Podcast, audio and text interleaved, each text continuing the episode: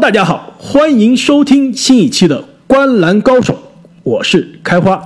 大家好，我是阿木。大家好，我是正经。上一期节目啊，我们跟大家盘点了 NBA 休赛期的主教练的人员变动。当时啊，在我们录这期节目啊，刚刚录完之后呢，其实 NBA 就出来了一个大新闻，那就是新奥尔良鹈鹕队的主教练终于有了新的人选。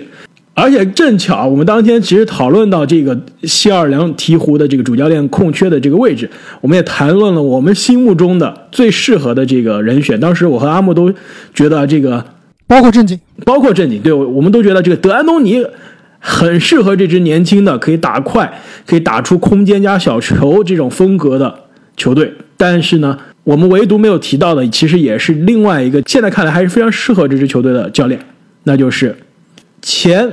底特律活塞的主教练大范甘迪，其实说到大范甘迪，大家这个印象非常深刻的，可能还是他在魔术的那一个时光，就是带领魔兽霍华德的那支魔术队啊，一路在二零零九年闯进了 NBA 的总决赛。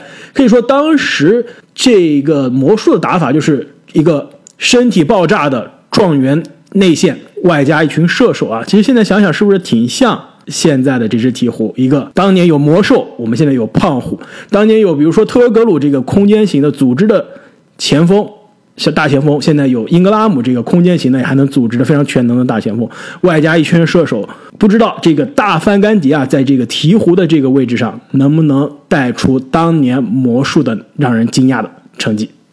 那么我们也是非常期待啊，这支全新的鹈鹕在大范甘迪的带领下会打出什么样的成绩？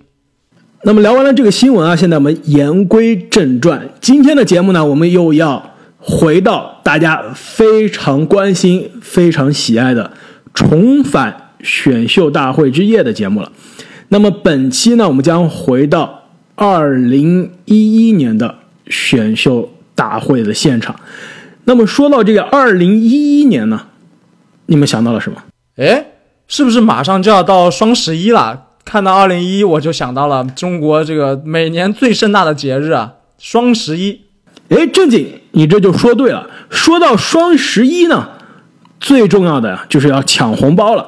因此呢，我们就为我们《观澜高手》的所有听众啊，带来了一个独家的福利，那就是从今天起，各位听众在淘宝的 APP 中搜索“观澜高手独家红包”这八个字。就可以获得每天三次抽取我们独家红包的机会，一直到双十一当天，单个红包最高可以抽出一千一百一十一元的大礼。这个大家购物车中囤积的那么多好货，终于在双十一可以有机会去一一兑现了。哇塞，一千一百块还挺多的，抽到一千一百块的这个听众啊！可以说是非常非常幸运了，但是我觉得没有2011年选秀大会上面的克利夫兰骑士队那么幸运，因为他们获得了当年的状元签，而且是在失去了詹姆斯之后第一次重返选秀大会，那骑士队就手握着可以改变球队命运的状元签。那么今天节目我们就将重返2011年。选秀大会的现场，那么哪一个球队、哪一个球员会成为重返选秀中的新的2011 NBA 状元呢？那么在开始我们重返选秀大会的选择之前啊，阿木，要不给大家再重温一下我们重返选秀大会系列的规则？那我们三位主播作为这个 NBA 球队的总经理啊，将带着过去从2011到现在的这个九年的。NBA 的记忆穿越回到选秀大会的夜晚。那在选秀大会之前进行的一些交易呢？我们默认这个些交易已经完成了，不会进行改变。在选秀大会当晚以及之后发生的一些交易呢，我们就当做没有发生。那么昨天晚上呢，还是通过老办法，这个最科学、最合理的方式，微信掷骰子抽出了我们今天的这个握有首轮状元签的总经理，那就是。阿木所代表的克利夫兰骑士队，克利夫兰骑士队以第一顺位选择卡哇伊莱纳德。非常的没有悬念的选择。没错，那确实，我真的是非常非常幸运啊，能够作为骑士队的总经理来参加这次选秀大会。不光是有这个状元签啊，我之后还有我手上的这个四号签。其实看一看这一年的这个球员的强度啊，前四名的球员其实都是我觉得是有希望进入未来的名人堂的。那我这里选择了卡哇伊，就像你们所说啊，是一个非常非常没有悬念的选择。其实当时的背景就是这个詹姆斯啊刚刚离开。骑士呢，在一一赛季打出了十九胜六十三负的东部倒数第一的战绩，联盟倒数第二。没错，所以骑士呢，在这一年拿到高顺位的选秀签，一点都不让人惊讶。但是，其实这个状元签啊，并不是来自于骑骑士自己的签位，其实这个状元签是来自于快船。这个在一一年的年初啊，当时在这个快船的拜伦戴维斯和骑士的莫威廉姆斯互换东家，那么骑士因为詹姆斯走了以后要开始重建，就吃下了这个拜伦戴维斯的垃圾合同。快船呢为了清理薪级空间呢，而且又为了这个增强后卫线来给这个当时的格里芬和小乔丹找帮手，所以进行了这笔交易。因此看来，这个虽然快船在之后的这个交易中在后场获得了 CP 啊，但是单从这一笔交易上来说，真的是血亏啊，拱手把自己的这个状元签。给了这个骑士，但是骑士啊，当年能抽到这个状元签，其实也是非常小概率的事件，因为快船呢，当年是在西部啊排名第十三，这个战绩呢并没有后面几支球队那么差，因此骑士从别人手上抢来了这个首轮签，还最后以小概率事件啊抽到了状元，真的是非常的幸运了。阿莫，你在这边选择卡哇伊，现在看来是非常没有悬念的。但是其实当时进入到这一个选秀大会的现场的时候，二零一一年的时候，大家其实对于卡哇伊作为一个新秀还是抱有非常多的这个疑问的。这也是导致现实的生活中为什么卡哇伊一路落到了这个乐透区之外。确实啊，从现在的眼光看起来有一点不可思议。不过当年的卡哇伊确实还是一块璞玉。没有经过雕琢，还没有大放异彩，而且他的大学赛季啊，因为膝伤，也是让很多球探在进入到选秀大会之前啊，给他打了很多的问号。没错啊，其实当年进入选秀大会的卡哇伊二十岁。当时呢，他应该只能算是一个防守专家，其实进攻手段和投篮都非常非常的不稳定。那当时骑士对他的球队背景呢，就是球队里面的头号球星是三十五岁高龄的这个北卡传奇安托万·贾米森，队内呢还有这个巴西影帝瓦莱乔、吉布森、阿隆佐·吉尔，还有就是交易来的这个拜伦·戴维斯。阿莫，你还漏掉了你最喜爱的这个球员。我们透露一下，其实阿木当时在这个刚来美国的时候，是在俄亥俄州这个念书啊，所以当时啊，阿木的主队其实是克利夫兰骑士队啊，而且阿木，我记得你跟我提过，你那时候对这个球队上一个年轻的内线非常有印象，那就是 J.J. 希克森，其实他也是在这一支2011年的骑士队阵容之中的。确实，当时我对这支骑士队啊还是相当有感情的，对于他们的很多角色球员，我都是记忆非常非常的深刻。无奈这支球队真的是天赋实在是差了很多。离开了这个詹皇，离开了当年的争冠的这个阵容之后啊，其实进入到二零一一年的选秀大会，唯一的选择的这个目标可能就是未来的舰队基石。我觉得你这边选到了卡哇伊，攻守两端可能都是本届新秀中最强最全能的球员，我觉得是非常棒的选择。没错，其实对于骑士当时来说啊，就应该选最有天赋的球员，完全不用应该考虑任何的匹配，任何的这个位置。那其实说到卡哇伊啊，他的简历大家都应该耳熟能详了：两个总冠军，两届这个总决赛 MVP，四次全明星，两次第一阵容，两次第二阵容，两次联盟最佳防守球员，三次联盟防守一阵，三次联盟防守二阵。卡哇伊的这个简历啊，就可以告诉你，其实他就是联盟啊历史上最好的小前锋之一了，而且是稳稳的未来的名人堂人选。就刚刚这里提到了卡哇伊。刚进联盟的时候，确实是一块璞玉，而且我们可以看到，他当时在马刺的前三年啊，在进攻端一直都是在一个学习的过程。所以骑士选到了卡哇伊啊，他绝对不是技战力，也不可能直接就把骑士带起飞，对吧？所以。在选到卡哇伊之后呢，其实骑士的状态可能跟当年的这个选到欧文是差不多的，还可以继续争状元签是吧？没错，就是这个没有欧文的时候，骑士这个赛季是十九胜，那选了欧文以后，第二个赛季有欧文的时候，也就是多拿了两胜，拿到了二十一胜。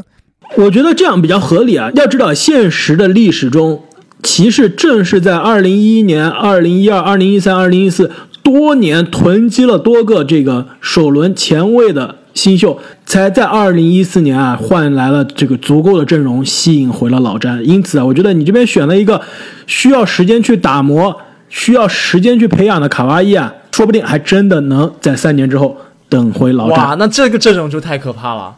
其实我感觉在这里选到了卡哇伊啊，就不需要等老詹了。加上我在后面第四顺位选到这个，哎哎，这个阿木啊，你已经在前面就要透露你后面要选的人，你不怕被我们抢走吗？我觉得前四球员你们把谁留在第四位，搭上卡哇伊都是有未来争冠实力的，所以我一点都不怕。明尼苏达森林狼队以第二顺位选择吉米·巴特勒，回到梦开始以及梦破碎的地方。哎，我觉得你这个位置选巴特勒，我觉得有一点点的惊讶。哎，为什么呀？你有什么好惊讶的？我觉得这一届今年的 NBA 的重启赛季加季后赛，我觉得已经证明了巴特勒是联盟可以说是前十的球员。那放在今年的这个这一届的选秀大会当中，我觉得肯定是比不了卡哇伊，但是我觉得比后面的很多球员都是绰绰有余了。第二顺位选择巴特勒，可以说是一个非常简单的选择，攻防两端都可以给你有足够的贡献，而且可以把球队的整个的更衣室的气质完全的改变了。我以为你们会在这个位置选别的球员呢。其实我骑士队的四号签的巴特勒的这个演讲稿都已经写好了。那你真的是太异想天开了，阿木。巴特勒职业生涯五次进入全明星阵容，三次 NBA 最佳阵容，四次 NBA 最佳防守阵容，并且是二零一五赛季的 NBA 最快进步球员。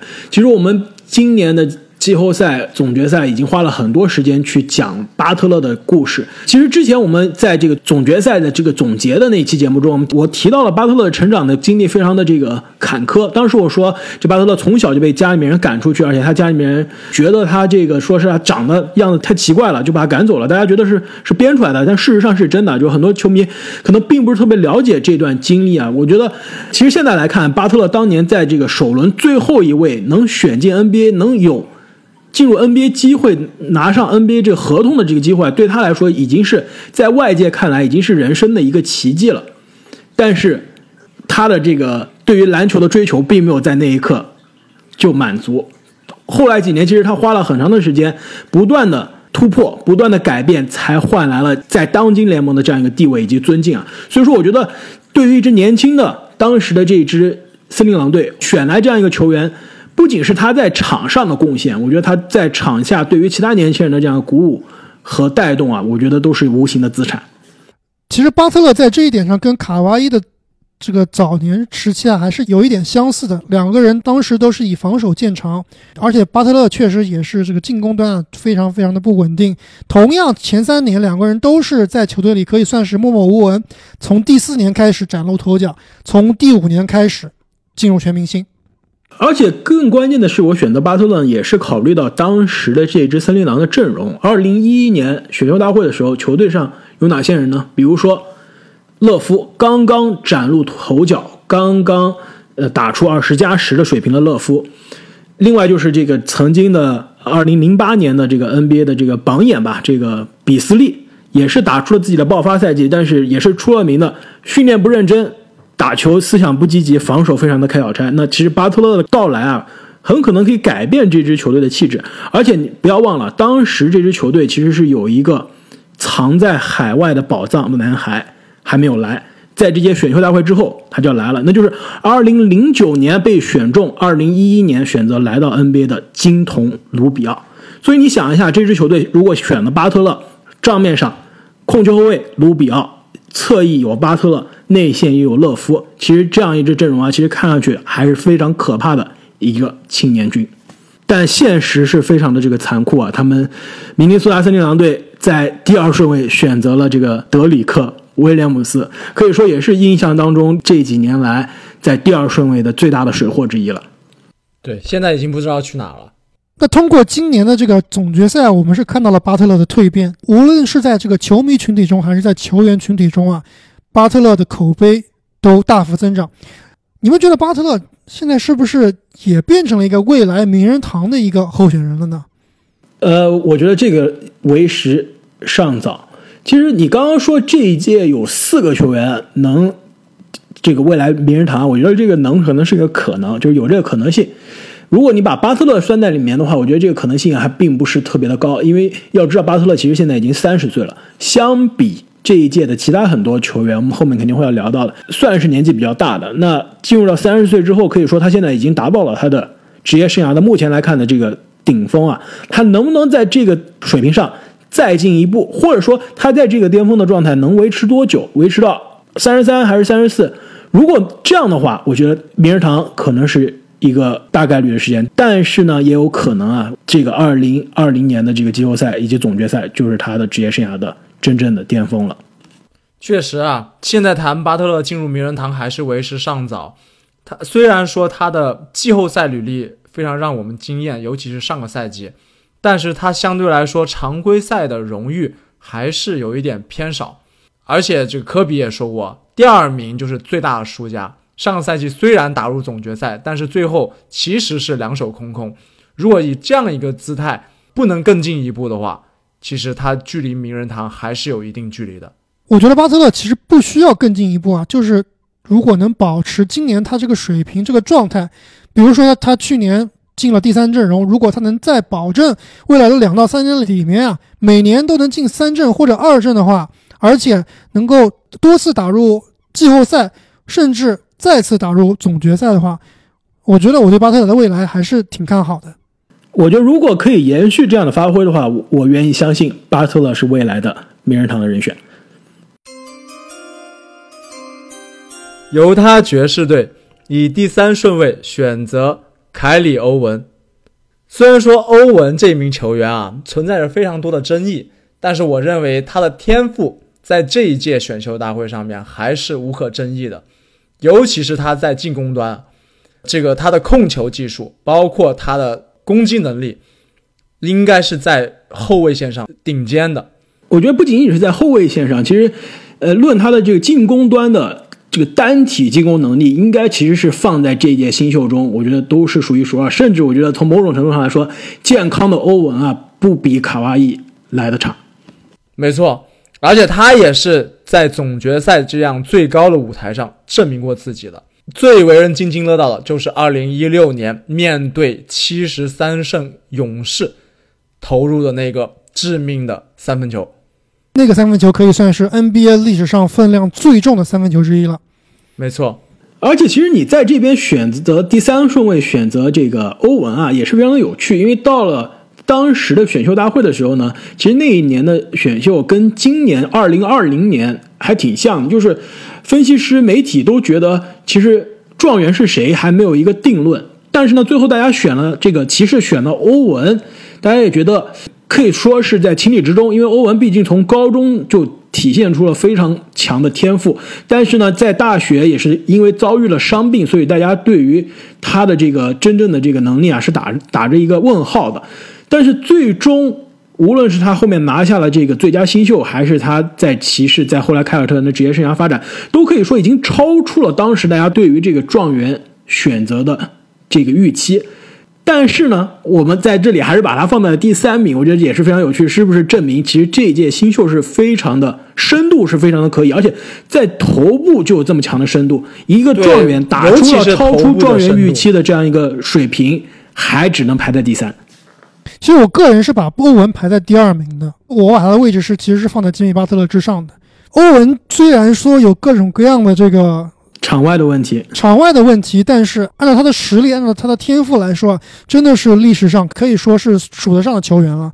尤其是他的这个控球能力啊，我觉得他是历史上最好的控球手，可能超过了艾弗森，可能也超过库里。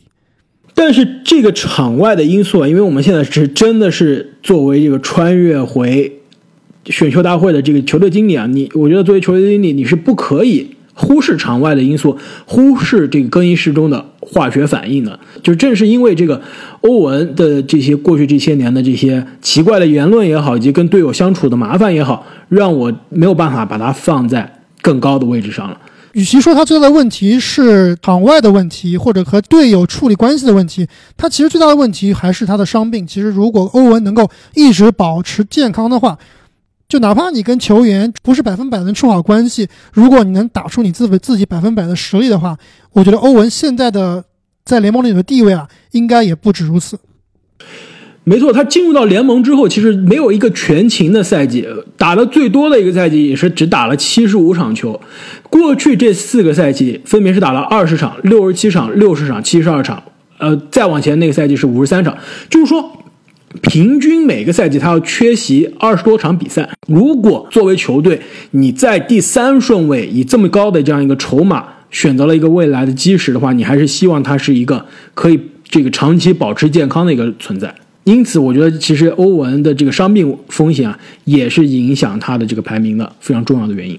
但是，即使欧文有你们说的这样那样的问题啊，你也很难在这个地方忽视他的天赋。其实，我们来看一下这个赛季的犹他爵士队啊，在上一个刚刚结束的那个赛季，其实是还是属于犹他爵士上一个球队的高峰啊。当时球队里面有布泽尔和德隆这两个挡拆组合。而且教练斯隆也是赫赫有名，当年还跟湖人在季后赛进行了大战。但是到了这个赛季，布泽尔已经远走东部，他们整个队里面呢，其实能得分的人还真不少，有六个人场均得分能上双，但是没有进季后赛。而且德隆威廉姆斯和斯隆啊，也很快离开了球队，所以说整个球队啊是处在一个这个重建的这个过程当中。那么在这里选择天赋满满的欧文啊，和他们后来的核心，当时还非常年轻的在阵中的海沃德进行搭配，另外内线还有防守大闸米尔萨普，我觉得这支球队还是充满希望的。而且那支犹他爵士队啊，印象非常深刻的是，当时球队内线是人才济济，不仅有你说的米尔萨普，还有这个通过德隆交易从篮网换来的这个费沃斯。也是之前一年选秀的这个前三的顺位的这个球员。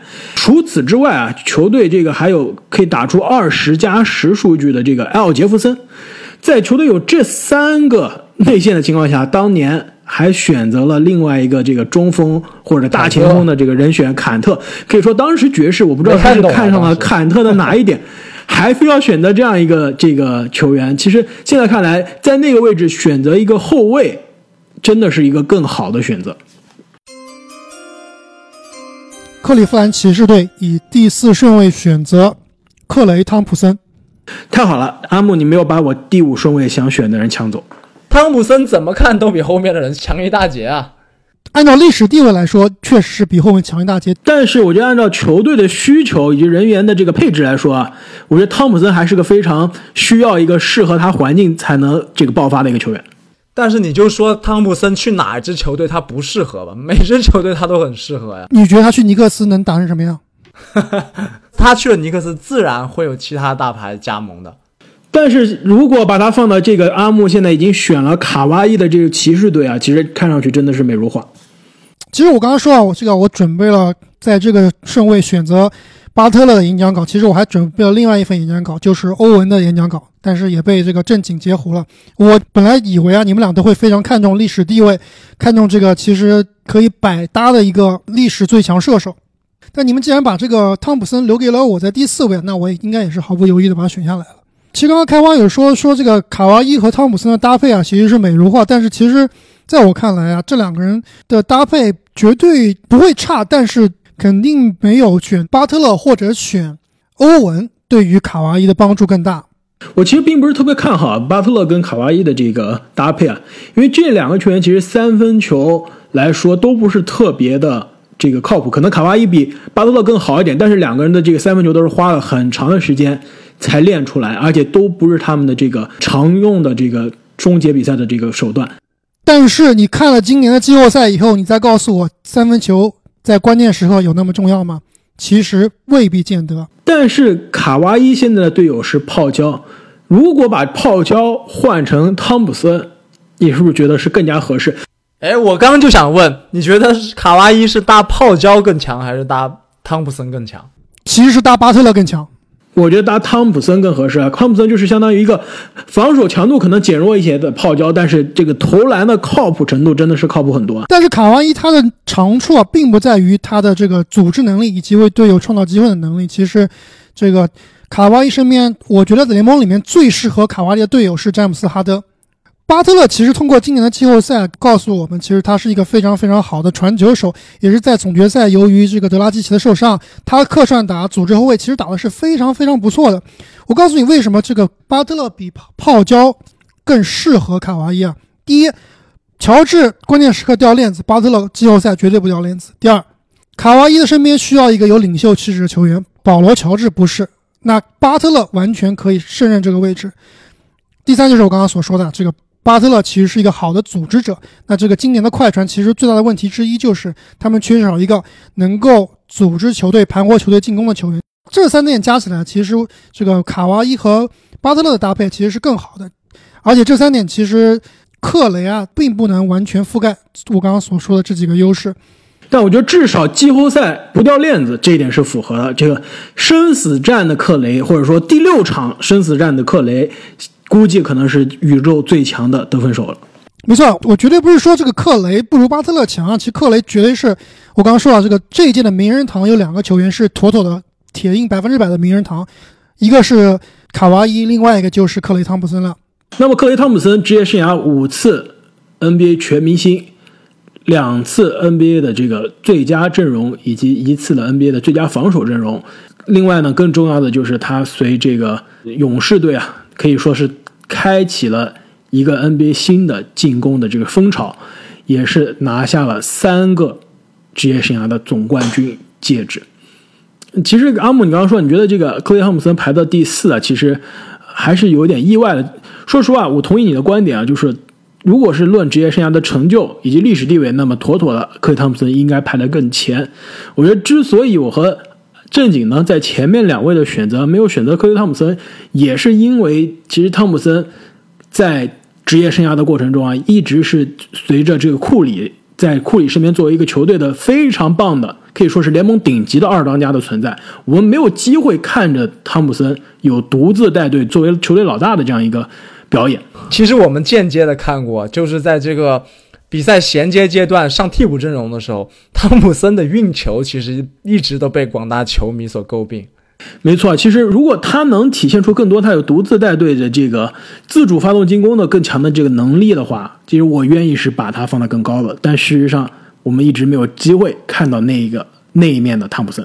那这点我其实并不同意啊！你在这里选择球员，其实并不是说我要一个选一个最适合的大当家。很多球队他的相信过程啊，都是多年积累的。其实汤普森作为一个二当家，是历史级别的拼图，是总冠军级别的二当家。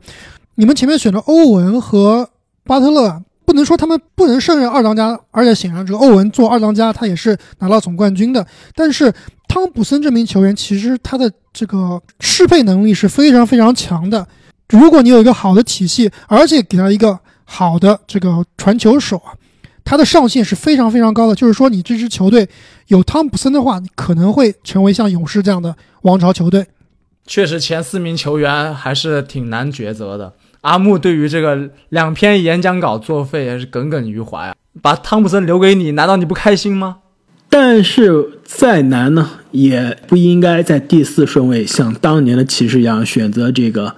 T T，另外一个汤普森，八贤王，当时是是不是有可能啊？你觉得有没有可能这个阿木啊？其实他当时想选了克雷，但是不小心把这个他的这个 first name 拼错了，选到了另外一个汤普森。如果是真的，那真的是史诗级的错误啊！多伦多猛龙队以第五顺位选择肯巴沃克。其实我刚才在选第四顺位的时候，有点纠结。我感觉按照适合卡哇伊的话，应该是这个肯巴沃克更适合的。我非常同意啊！所以你选择了克雷汤普森之后啊，让我长舒了一口气，因为我是真的非常希望在这个位置选择肯巴，因为当时的这支猛龙队啊，其实也是面临着一个重建的一个状态。波什刚刚远走高飞，跟詹姆斯私奔到了这个迈阿密。球队完全重建，当时球队的这个头号得分手、进攻核心居然是一个水货状元，就是二零零六年的状元这个巴格纳尼。尼克斯传奇，对，之后来了尼克斯之后，成为了尼克斯这个连尼克斯球迷都看不起的人。其实还是有很多人说，他如果生在现在这个小球时代，会得到更多的关注，可能变成新版的卡明斯基。就就拉出来看他休赛期的表现了，主要看他休赛期的表现。对，这个如果球迷不知道卡明斯基的这个梗的话，可以去看一下卡明斯基的这个 Instagram，看看他休赛期都在干什么。那么，其实当时的这支猛龙队呢，阵容中还有另外一个年轻人，也是他后来的核心，就是德罗赞。当时的这个垃圾兄弟啊，还没有组成，因为洛瑞还在休斯敦火箭。所以，如果洛瑞这个作为一个投射比较强、这个身材比较矮小的后卫，跟德罗赞的搭配啊，在猛龙可以说是相对比较成功了。我觉得在这个位置上选择肯巴。也是一个非常好的选择，可以说是非常接近他之后的这个现实历史中交易来的这个洛瑞，但是比洛瑞更加年轻，但是实力比洛瑞还是差了有一定的距离。防守端可能差了一些，我觉得进攻端比洛瑞还是爆炸很多的。我觉得洛瑞的进攻端在季后赛看起来啊，起码是关键时刻是比肯巴靠谱很多的。我觉得肯巴这个赛季在受伤的情况下，在一直不太健康的情况下打季后赛，其实对他的这个大家对于他能力的这个判断以及他的历史地位啊，其实受到了很大的影响。但我一直觉得，其实他是在这一届新秀中，这届非常深的这个新秀中啊，是非常被低估的一个。我问你们啊，你们知道二零一一年的这个所有新秀中有卡哇伊、有汤普森、有吉米巴特这么多优秀的全明星球员，哪一个球员是在总出场数最多？哪个球员在这个打球的总时间最多？哪个球员是这个总得分最多？哪个球员是总助攻最多？你们知道是谁吧？分别是谁？如果你这样说的话，我相信是肯巴沃克啊，毕竟他在一个垃圾球队打了那么多年当老大，而且一直都是没有太大的伤病隐患。你这样比起来，其实可能真的是肯巴沃克。确实，这个耐操程度是非常重要的一点，非常同意。但是其实。通过今年的季后赛，包括之前小托马斯这个在凯尔特人的这个生涯，其实我现在对这种过于矮小的这控卫啊，还是心存疑虑。在这个刺刀见红的季后赛，他们真的是太容易被针对了。但是我觉得肯巴的职业生涯的稳定性以及健康啊，以及他的出勤率啊，真的是被大家所低估了。打到现在，职业生涯的总出场数、总时间、总得分。以及总助攻都是遥遥领先，在本届新秀中啊，而且都是每一个项目都比第二名领先了很多。就比如说，总得分比第二名多了将近一千多分，总助攻比第二名多了将近五百多个助攻。其实从这个层面上来看，肯巴肯定是妥妥的这一届新秀中的前五。而且当年的这支重建中的猛龙队啊，阵容中最缺的就是一个控球后卫了。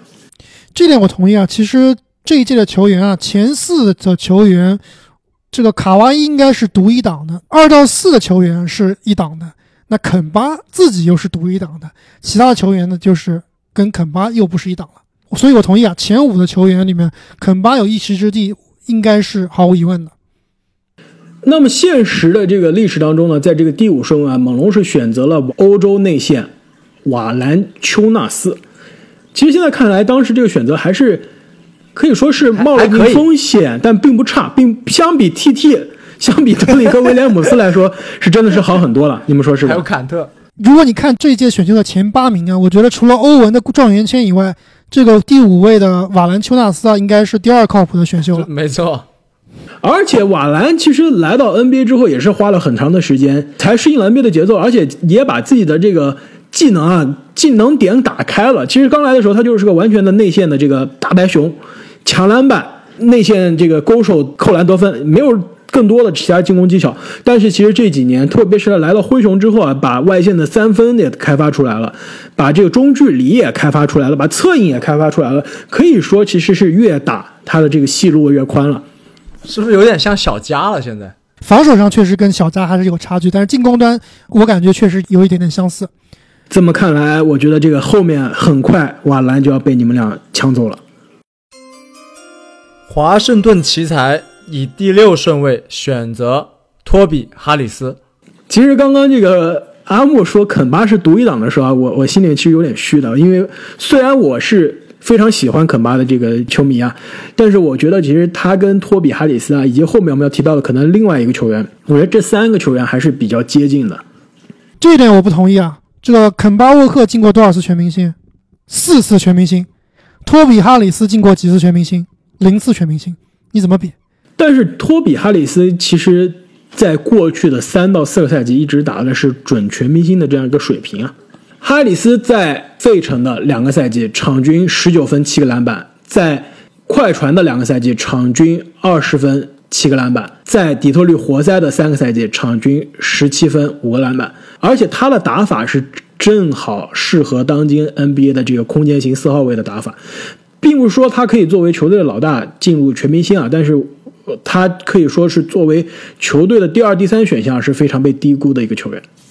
没错，这也是为什么我在这个地方选择托比哈里斯的原因啊。让我们来看一下当时华盛顿奇才队里面都有谁。当时啊，奇才队得分最高的四个人：阿里纳斯、约翰沃尔、中锋布莱彻，还有一个得分最高的，你们知道是谁吗？难道是尼克杨？没错，当年尼克杨以十七点四分居然位列整个奇才队得分最高啊。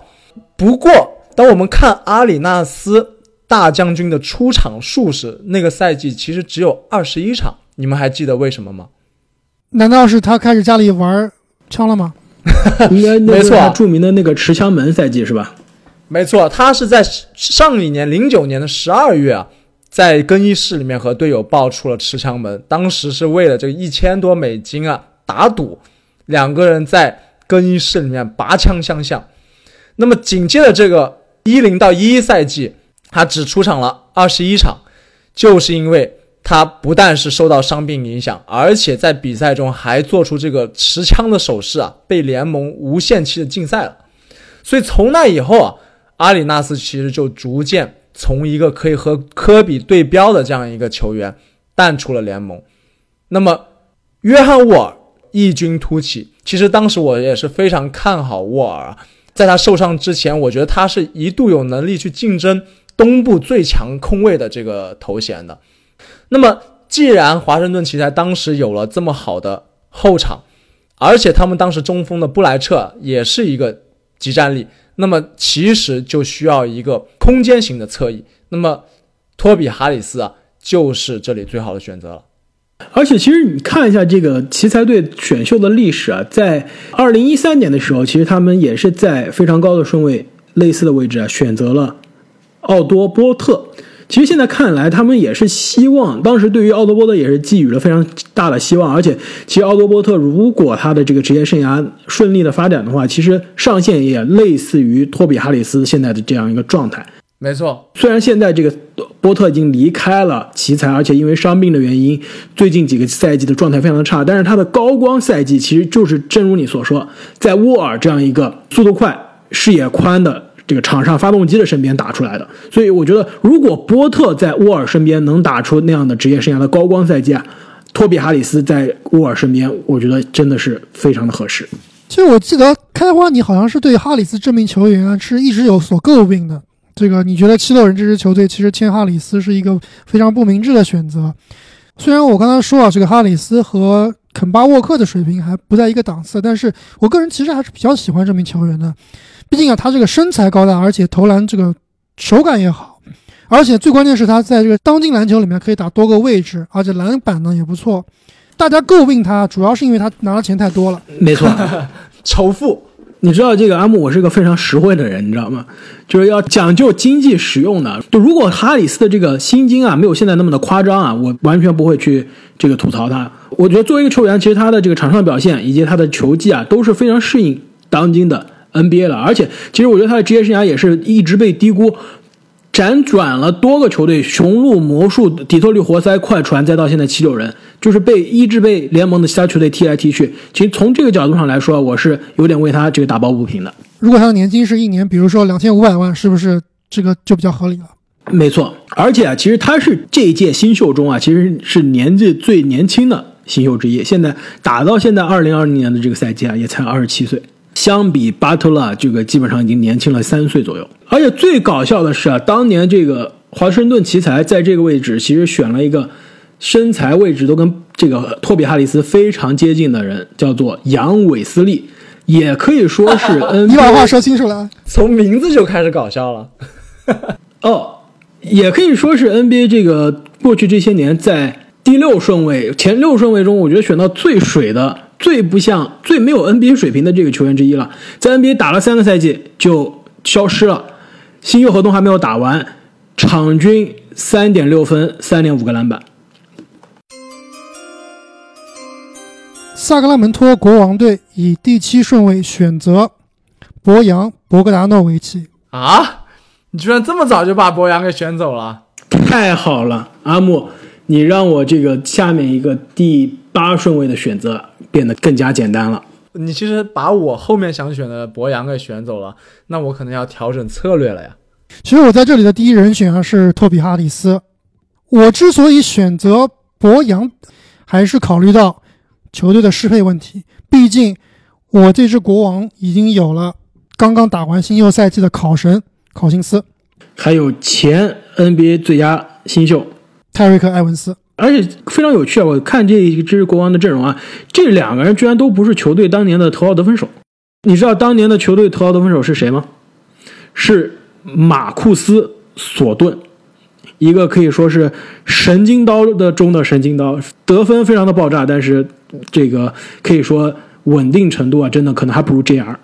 当时选秀背景啊是，其实国王队把这个选秀签啊，通过三方交易与雄鹿和山猫啊进行交易，把这个七号签呢送给了山猫，然后呢是个乔老板呢又用这个选秀权选了比永博，那国王呢就拿了十号签，当时是选了这个 NCAA 的大神佛神这个吉米弗雷德尔。那雄鹿呢是通过这笔交易拿到了十九号签，选择了刚刚正经刚选的托比哈里斯。其实说到这个弗雷德特啊，当年进入到选秀大会之前，其实很多媒体都说弗雷德特是本届最好的射手，没有之一。就很有可能大家都觉得这个福神啊是会在克雷汤普森之前被选走的，也是正好因为甘木刚刚所说的这个交易啊，国王把选秀权换到了第十位，在这个克雷汤普森和弗雷德特之间啊，选择了。这个福神，而不是克雷汤普森啊，这样让勇士在第十一顺位渔翁得利，捡到了克雷。那对于国王这支球队当时的背景啊，其实也没啥好说的，就是国王过去十几年大家都懂，就反正都是一个状态，就是烂。球队其实当时补充的除了考辛斯和埃文斯的位置啊，其实其他位置都不太行。那我这里选择了博扬，其实就是弥补当时球队缺少了这个侧翼的位置。那其实当年博扬是在第二轮啊被热火选中，后来送给了篮网。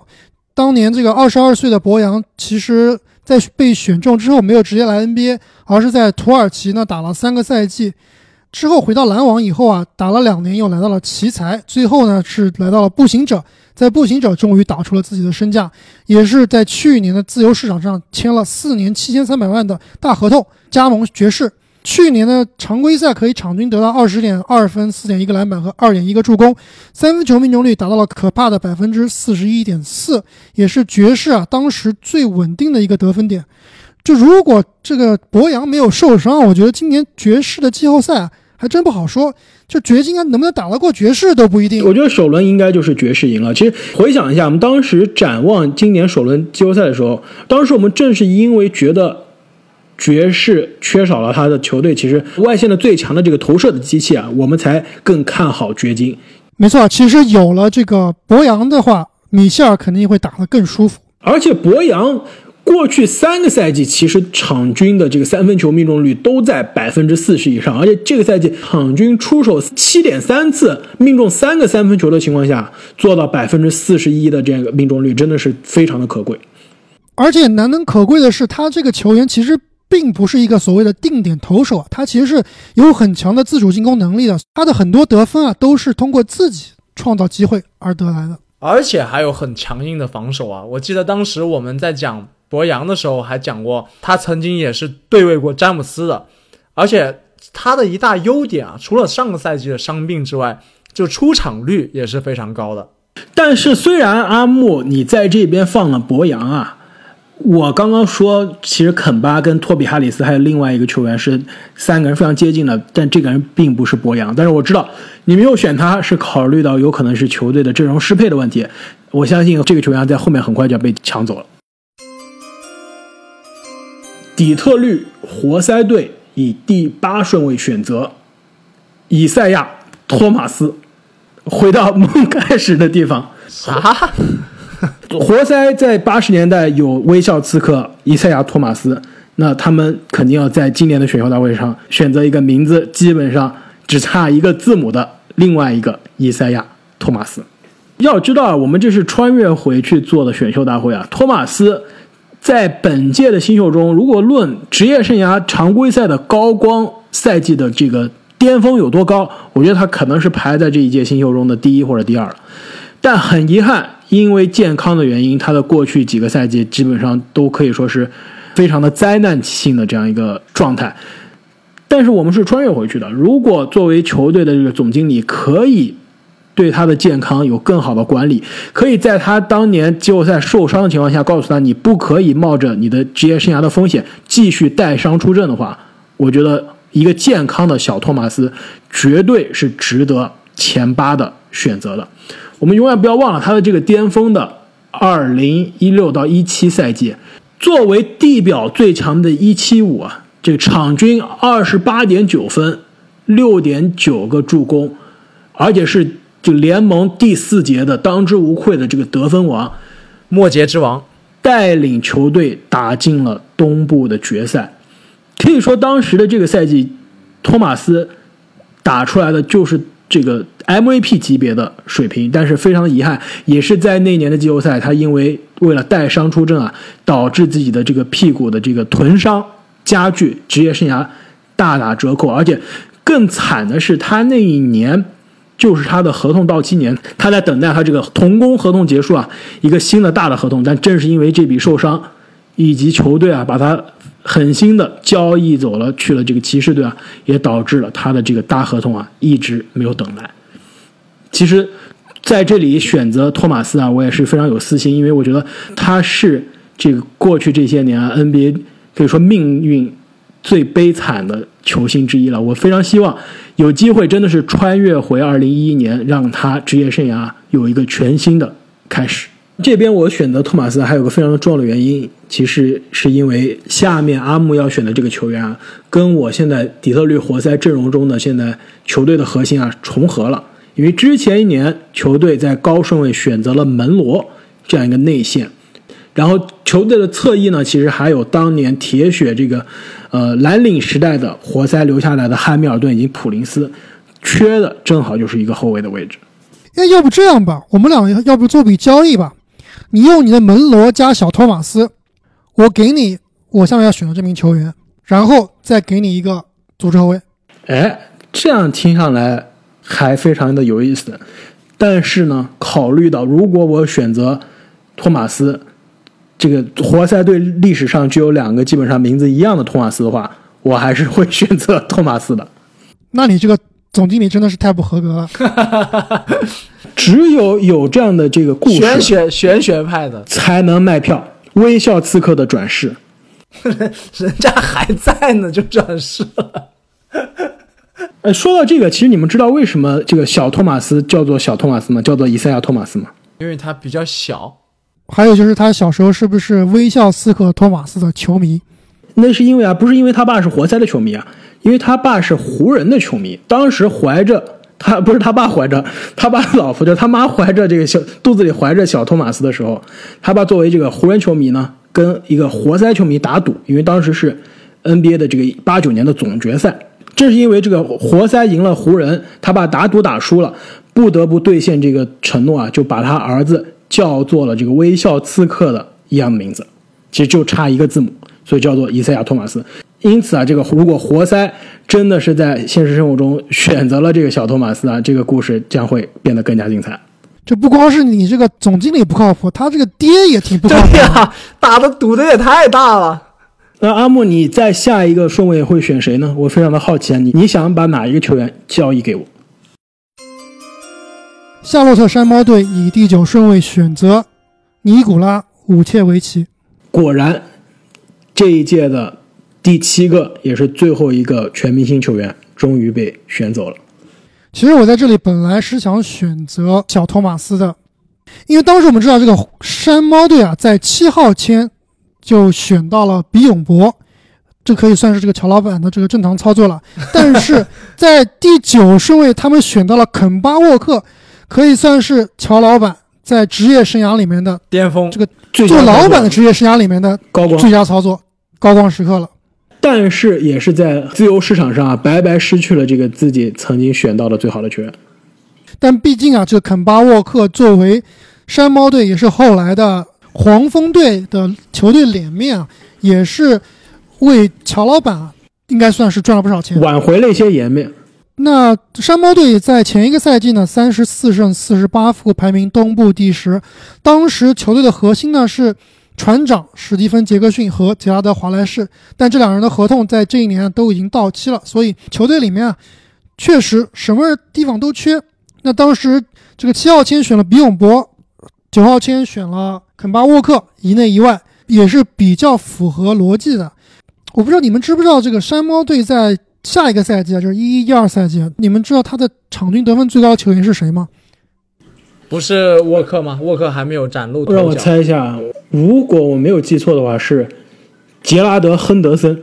没错，亨德森就是当时这支球队的得分老大，场均得到十五点一分。但是我们知道这名球员其实不到三十岁他就已经淡出 NBA 了，足以见得其实山猫队啊真的是鱼腩中的鱼腩啊。所以我在这里呢，本来想选托马斯，是因为第一，这个山猫队是一支新的球队，球队呢需要一个，首先你要能卖票，对吧？要有一个能有进爆炸进攻的球员。那小托马斯呢，其实跟肯巴沃克在这一点上是比较类似的。另外就是啊，我想要有一个球队的长期的这个 legacy player，球队的脸面，球队的长期核心。那想来想去，这里选这个武切维奇啊，虽然在这个得分爆炸方面、卖票方面达不到，但是作为一个球队长期的建队基石，我觉得武切维奇应该是相当相当合格的。而且考虑到乔老板在选秀之后的选秀的这个风格啊，就比如说啊，在之后的二零一三年选到了科迪泽勒高顺位，科迪泽勒，再往后这个二零一五年放着凯尔特人这个七个首轮选秀权的这个超高报价，这个没有要，选择了这个卡明斯基，就可以看出啊，他非常喜欢白人内线这个中锋，所以说在这边给他一个武切维奇啊，也是非常符合乔老板的风格。是不是因为当时的库科奇给他留下了深刻的印象啊？我觉得可能是朗利给他留下了深刻的印象。而且不讲这些玄学啊，其实武切维奇说实话，论实力，在这一届新秀当中啊，我觉得排第九都有一点这个太低了。有点低了，对，他是这一届中的这个七个全明星球员之一，对吧？而且职业生涯现在看来，场均十六分、十个篮板、两点六个助攻啊，非常稳定。而且其实他基本上从职业生涯的第四个赛季开始，就有基本上是二十加十的这样一个水平了。当年他可是在这个选秀大会是被七六人在低位淘到了宝，但是基本上在七六人没有任何的足够的这个上场的时间之后，就在这个魔兽霍华德以及班纳姆的那个超级四队大交易中被送到了魔术。其实我们吐槽魔术管理层，基本上每年都要吐槽，但是现在看来，那一年的这个四队大交易，就是有掘金、有魔术、有湖人、有七六人的这笔大交易，其他三个队都输得非常的惨啊。魔术其实是那个交易中唯一的赢家，而且交易来的这个武切维奇现在依然是魔术的内线的镇队之宝。在刚刚结束的季后赛里面，他也是大放异彩啊。虽然之前我们也吐槽过武神这个季后赛数据会缩水，但是在气泡里面，他在自自己的这个主场终于证明了自己。我们当时玩这个 Daily Fantasy 的时候，这个武切维奇的这个薪资啊，一度是涨到跟字母哥是一个水平的。更关键的是呢，他在面对雄鹿队的比赛中啊，作为一个空间型的五号位，也是让对面的大洛的防守啊非常的不适应。密尔沃基雄鹿队以第十顺位选择瓦兰丘纳斯。虽然他们当时阵中已经有了这个澳洲的这个状元博古特啊，那么考虑到博古特在雄鹿的这个表现啊，其实也算不上令人满意，我们可以考虑交易掉他，扶正瓦兰。我认为瓦兰在进攻端还是更加有天赋的。当时这个密尔沃基雄鹿队啊，还是处于这个詹皇领袖的时期。这个詹宁斯詹皇，他刚刚在自己的新秀赛季打出了单场五十五分的壮举，可以说是声望如日中天。那么在这刚结束的这个赛季呢，虽然说没有再有这样的这个得分爆炸的壮举，但是他的场均得分啊稳步上升，可以说是雄鹿队重点培养的对象。那么这个时候给他找来一个更加靠谱的内线得分手啊，我觉得是比较适合的。其实我选到这儿，我你们有没有发现一个问题啊？就这一届新秀，这个靠谱的侧翼好像比较少哎。虽然说头部非常非常强，但是到了后面，嗯，想选个侧翼好像都比较难选了。这我不同意啊！我觉得这些侧翼是尤其的强，头部有卡哇伊、巴特勒、汤普森，中部有托比哈里斯、博扬、博格达诺维奇，尾部其实还有很多非常优秀的小前锋，比如说高富帅。高富帅。我就知道阿木要讲他这个最喜欢的球员，你知道你你知道为什么阿木觉得高富帅强吗？高富帅的这个场均得分真的非常吓人哎！你如果是不看其他的，光看场均得分，真的应该把他放进来。不是因为啊，高富帅真的很帅，而且很高。而且最重要是真的帅富。高富帅这个，我跟开花今年都去现场看这个老鹰的比赛啊，都现场见过。关键是那是他职业生涯，可以说现在就是他赛季报销之前，应该是我们应该是他赛季报销之前的可能倒数的几场比赛，我们非常有幸在现场看到了，而且是说实话也是非常的不幸啊，我这个认真的觉得这可能就是他职业生涯的最后的比赛了。对他后来也是不幸的出了一次车祸，对吧？但是从现场来看啊，而且我觉得现在的帕森斯应该也不是他的这个颜值巅峰时期啊，但是现场看是真的帅，太帅了。我跟阿木说啊，我觉得帕森斯非常像一个更高的这个 Justin Timberlake 的这个假老板，是不是有这样一个感觉？我觉得比贾老板还要帅。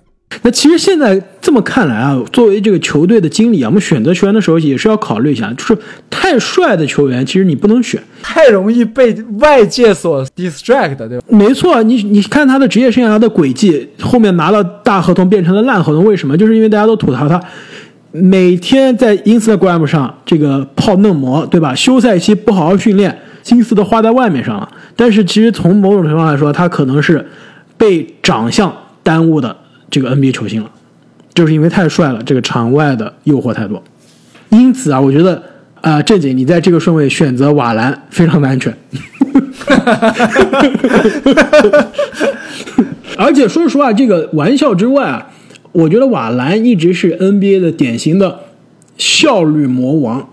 虽然场均的上场时间，或者你单看他的这个场均数据啊，并不是那么的抢眼，但如果你把他的这个场均上场时间放到每三十六分钟，你来看，过去这个赛季每三十六分钟场均二十点四分，十五点四个篮板。在之前一个赛季，每三十六分钟二十五点二分，十三点八个篮板。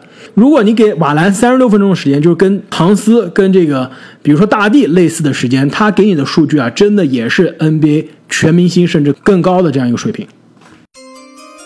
金州勇士队以第十一顺位选择尼古拉·米罗蒂奇。其实我个人在这个第十一顺位啊，也是排了米罗蒂奇。就说实话，虽然这个我们穿越回去的这个选秀大会啊，勇士没有现实生活中的幸运，能在第十一顺位还可以选。当时其实他是可以在克雷、可以在这卡哇伊之间可以选择。其实说到这一点，如如果我们回想一下，当时在第十一顺位，勇士选的是卡哇伊而不是克雷，会不会勇士的王朝更加可怕呢？那就太可怕了呀！不过你在这个地方选择米罗蒂奇啊，我也是觉得非常有意思，因为他也是可以说是一名超越时代的球员。这么高的个子，但是三分投射非常的靠谱。其实米罗蒂奇跟之前你们选到的这个博扬是非常相似，同样是欧洲球员，同样是在这一年的二零一一大大会上被选到，也是等了多年之后。其实他跟博扬一样，都是二零一四年才来到 NBA。两个呢，其实风格在某种程度上也是比较类似，都是空间型的三四号位啊。不仅是定点的投射啊，其实两个人都可以有自主创造持球进攻的这样一个能力。其实放在当今的这个 NBA 的这个。这个节奏当中啊，其实是可以说是放在任何一个球队上都是即插即用的。而且，其实不要忘了，他在之前的一八到一九赛季，其实在这个就交易截止日之后啊，是来到了雄鹿队。大家也是非常看好他，可以帮助这支雄鹿队啊，作为一个呃非常这个关键的外线的得分手，在季后赛中对球队有所贡献。但是非常遗憾，之前的那一年的雄鹿队在东部决赛输给了卡哇伊的猛龙。结果呢，米罗蒂奇选择。回到老家了，回到欧洲了，要继续成为欧洲之王。其实说实话，现在他也是公认的美国媒体公认的 NBA 之外最强的篮球的球员了。其实他有 NBA 球队首发的能力，但是现在选择现在不在啊美国打篮球。如果我们穿越回这个二零一一年的选秀大会现场，为以三分见长的勇士队选择另外一个可以投三分的。大个子米罗蒂奇，我觉得非常的合适。如果二零一六年的总决赛上接到库里传球去投三分的不是屡投不中的巴恩斯，而是米罗蒂奇的话，那么勇士队的命运会不会就改变了呢？那是相当的可能啊！而且你说的那一年的总决赛，其实不仅是巴恩斯，其实他球队还遭遇了追梦的竞赛以及博古特最后两场的这个受伤缺阵啊。其实这些。最后导致其实勇士不得不在关键时刻上一些并没有这个进攻能力的球员。其实如果那支勇士有米罗蒂奇，真的是更加恐怖了。我感觉你们想的有点远了呀！你这克雷都没有了，你拿什么资本去打这个老詹去打总决赛？可能雷霆那一关就过不了了，是吧？犹他爵士队以第十二顺位选择戴维斯·博坦斯。之前我已经在第三顺位啊选择了天赋满满的欧文，配合上内线的米尔萨普、埃尔杰弗逊等人，如果能再加上三分神射手的这个侧翼博坦斯的话，你们是不是觉得这一支犹他爵士队看起来就非常可怕了？其实你在这里选博坦斯，我觉得还不如选高富帅帕森斯。就博坦斯这名球员，说实话。他真正打得好的也只有一个赛季，就是这个在华盛顿奇才的这个赛季，场均十五点四分，三分球奇准百分之超过百分之四十二的三分球命中率。但是，他毕竟是一个很小的这个 sample size，这也是只是他在联盟的第四年，他的未来到底能不能每年保证这个水平啊？其实我在这里是要打一个问号的。但是，总比我明知道高富帅肯定会因为他的帅气而堕落了，还要去选他会更好吧？但是。高富帅，你说他后期堕落，但是他怎么说也是在火箭时期，包括在小牛时期啊，是作为一个非常非常合格，甚至超过联盟平均水平的一个小前锋存在了。他还是打了很多年好球的。而且你既然知道这个高富帅会因为场外的问题啊，或者因为伤病的问题，你肯定会在这方面有所注意，对吧？我也拦不住啊。好处是在于你把他选到了犹他爵士，连夜生活没这个机会。对，你没错，他哪哪来的这个场外的这些花边新闻呢？除了滑雪，别的没什么事情可以做呢。只能滑雪，要么出去爬山，非常的健康。但是唯一不健康的呢，就是由他那个盐湖城啊，大家知道是摩门教的这个总基地。那摩门教这个非常的这个神奇，它的这个重要的一个教旨之一呢，就是支持。一夫多妻，一夫多妻，所以帕森斯其实这样去了犹他，可能堕落的更快，说不定他这个可能适应的更好。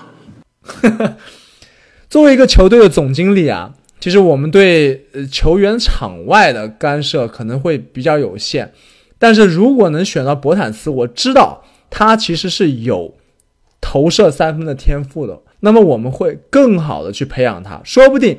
他可以更早的开发出这个技能，去帮助球队。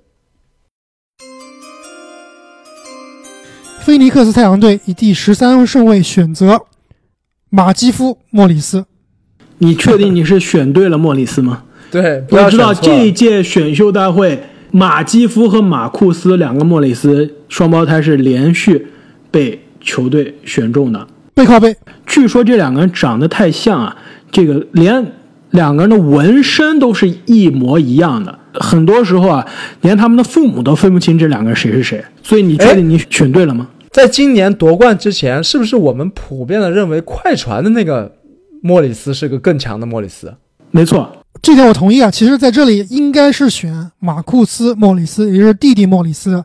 但是我有两个原因支撑我在这里选哥哥。第一就是啊，就是听过我们以往的这个重盘选秀大会啊，我们每一届都会有回到梦开始的地方的系列。就是重返选秀大会，在同一顺位选到了跟现实历史中同一个球员。今天我们已经选到了第十三顺位了，目前来说啊还没有发生过，所以这个老规矩不能破，对吧？我还是得选一个可以回到梦开始的地方的系列的。另外一点就是，这个我个人是比较讨厌这种球霸风格的。就马库斯·莫里斯虽然说技术更强，进攻能力更爆炸，但是这个在球场上啊，他总喜欢惹事情，总喜欢当恶霸，这一点我其实是有点看不惯的。所以考虑到管理这个球员更衣室啊，包括这个球队被罚款这一项啊，我其实还是愿意选择更加沉稳的哥哥的。而且更加沉稳的哥哥，今年也是随着湖人队在弟弟之前拿到了职业生涯的第一枚总冠军戒指，可以说运运气也是比弟弟好一些。不光是运气啊，其实我们看这个总决赛，包括今年的季后赛啊，莫里斯其实对于这支湖人队其实是相当重要的，绝对不是混日子，对吧？对，很长时间作为这个重要的五号位的轮换去打。而且这个大莫里斯也是万金油，可以打多个位置，就搭配各种阵容，其实我感觉都可以这个无缝连接吧。虽然他这个上限不高，但是看到他过去这个十来年的履历啊，其实他是一个非常非常稳定的输出点，就是这个上限不高，但是地板非常非常稳。所以对于这支太阳也是这个处在将要重建的太阳，因为当时我们知道这个太阳队。有三十七岁的纳什，有三十九岁的希尔，还有老卡特。老卡特刚刚被球队裁掉，其实是在一个非常非常尴尬的一个状况下。莫里斯到来其实是能够帮助，不管是未来的重建啊，还是哪怕是作为一个这个交易里面的一个筹码，其实都是一个不错的选择。休斯顿火箭队以第十四顺位选择特里斯坦。汤普森，八贤王，哈登可能要不开心了。没错，我选择汤普森的重要原因就是，既然球队上之后要来一个卡戴珊的男人，我还不如提前先选一个卡戴珊的男人，促进良好的队内竞争是吗？没错，还有经验交流，资源共享。其实进入到这一年的选秀大会啊。休斯顿火箭其实作为一个球队，正好是在球队的这个历史的十字十字路口。这个十字路口理论，太多人站在十十字路口了，有点拥堵交通。而且你每次每次讲十字路口，我现在都会想到丁字路口。要知道啊，当时这个不开玩笑，因为当时是姚明的最后一个职业生涯的最后一个赛季，二零一一年也是姚明选择退役的那一年，然后姚麦的时代可以说是正式结束了。球队阵容中还剩下谁呢？凯文·马丁、斯科拉以及洛瑞。其实这三个人之后也会很快的分道扬镳，离开这个火箭。可以说，火箭当时是基本上是在姚麦时代和这个哈登时代的这个转换交接的时刻。其实这个时候，球队选择应该是这冲着才华。冲着这个年轻才俊去选的，但是非常的困难，因为我们重返选秀大会啊，选到这第十次顺位啊，就是乐透区的最后一个选择，真的是很难有所谓的才华和上限来选择了。看来看去呢，其实所有其他球员中，可以说职业生涯可能最成功的，并且这个数据啊，场均数据也最稳定的，可能就是 TT。特里斯坦·汤普森了。说实话，他的这个职业生涯是不是被高估呢？其实我觉得有很长一段时间啊，其实是打着并不是首发中锋的水平啊，但是一直是占着总冠军级别的球队的首发，而且后来呢，也是拿着非常大的合同，当到现在也是成为了这支现实的这个二零二零年的这支骑士帐中的非常大的一个麻烦。但是不能否认，职业生涯。这个到现在八九个赛季啊，这个场均基本上两双的这个贡献，并且多次总决赛的表演，还是可以把它放在这一届的乐透区的最后一个位置。那么第十四顺位选完，二零一一年重返选秀的所有乐透新秀都有所归属了。但其实现在看一看，这届新秀不仅是头部非常的强，呃，全明星球员也非常的多。就比如说啊，这届有七个全明星，是二零零三这个黄金一代之后啊，这个跟零八年一样排名最多的，就是单届选秀啊出的全明星的数量，这七个已经非常多。之前阿姆里的理论是，平均一年一到两个名人堂，平均二到三个最佳阵容，平均四到五个全明星。如果用这个当标准的话，这一年绝对是远远超过选秀的平均水平了。而且其实除了我们选到的这十四个乐透区的球员之外呢，其实我觉得很可能我们三个单独各自做研究的时候啊，已经选择的这个球员的这个就是可以能在乐透区有考虑的这个范畴啊，其实远远不止这么多人。就比如说我们刚刚提到的钱德勒·帕森斯啊，其实从某种程度上来说也是值得乐透区的这样一个考虑。还有就是雷吉·杰克逊。和这个野兽法里埃德啊，我觉得这两名球员其实也是非常优秀。但是雷吉杰克逊呢，高光时间呢过于短暂，法里埃德可能进攻手段又过于单一，所以在我们的乐透选秀里面，很遗憾的没有选到他们。还有就是我刚刚提到的这个莫里斯弟弟以及这个说唱高手香波特，还有当年在第三顺位就被爵士队选中的土耳其中锋坎特。那么各位球迷朋友们。我们重返二零一一年选秀大会的选择呢，就到这里了。你们觉得有哪些球员我们排高了？有哪些球员我们排低了？欢迎你们在评论区给我们留言。另外，千万不要错过了我们《观澜高手》听众的独家福利。打开淘宝 APP，搜索《观澜高手》，独家红包，你就有机会啊抽取淘宝双十一的。超级红包大礼，那么我们今天的节目就说到这里，谢谢大家，我们下期再见，再见，再见。